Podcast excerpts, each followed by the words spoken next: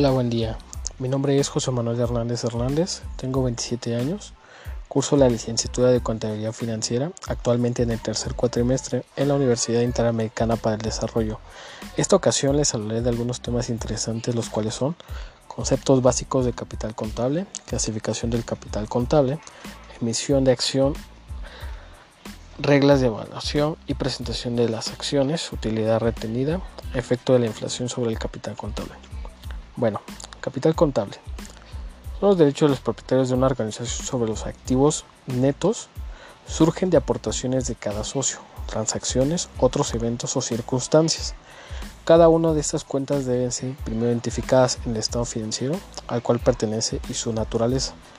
El encabezado de llevar nombre, datos, identificación, persona natural jurídica, nombre del estado financiero, tiempo, firmas, Elabora, revisa, prueba, registra eventos de la empresa a través de aumentos, disminuciones, para así llegar al valor neto de la cuenta a una fecha determinada.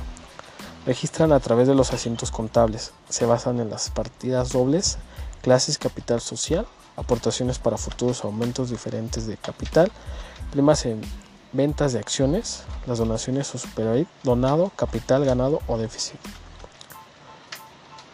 Clasificación del capital contable. La clasificación del capital contable guarda gran importancia para la contaduría en el cálculo de los estados contables. La proporción de riqueza neta de una persona, la confrontación de los ingresos personales o jurídicos, hecha deducción de las cantidades a deudas, emisión de acciones. Para emplear el capital debe aprobarse previamente en la Asamblea General accionistas aprobando un reglamento de emisiones de acciones, figurando los diferentes aspectos de la emisión de acciones como cantidad, características de acciones, valor, suscripción, el término que define el derecho de pertinencia, demás aspectos. Reglas de evaluación. Las cuentas por cobrar deben reconocerse a su valor de realización, que es el monto que se puede recibir en efectivo o en especie por la venta o intercambio de un activo. Por ende, las cuentas por cobrar deben cuantificarse el valor pactado originalmente del derecho exigible. La unidad retenida. Las utilidades retenidas es la parte de los dividendos obtenidos por una empresa que no se reparten entre sus socios o accionistas.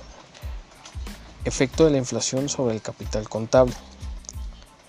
Si la diferencia está por encima de la inflación, habrá, habrá una ganancia por retención de activos no monetarios. En caso contrario, habrá una pérdida.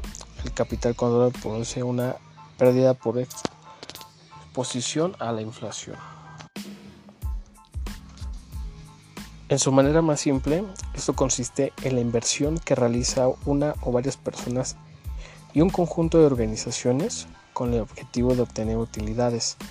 Esta inversión así como los pasivos, deben convertirse en activos para poder realizar las actividades destinadas a la producción y comercialización de los bienes y o servicios que la identidad en cuestión se dedique a elaborar, partiendo siempre de satisfacer una necesidad social. En las entidades no lucrativas también cuentan con un tipo de capital contable denominado patrimonio contable. A diferencia del anterior, no se encuentra destinado a generar más riquezas, sino al fin organizacional de dicha entidad. Bien, retomando el tema del capital contable, representa para las entidades el financiamiento que proviene de las aportaciones de los dueños al momento del nacimiento de la misma o posteriormente durante el desarrollo de las operaciones tiene gran relevancia para las empresas debido a que estas aportaciones otorgan una garantía implícita a los acreedores. Podrán cobrarse las obligaciones contraídas aún en el peor escenario posible la empresa inicialmente materializó su capital en los principales activos.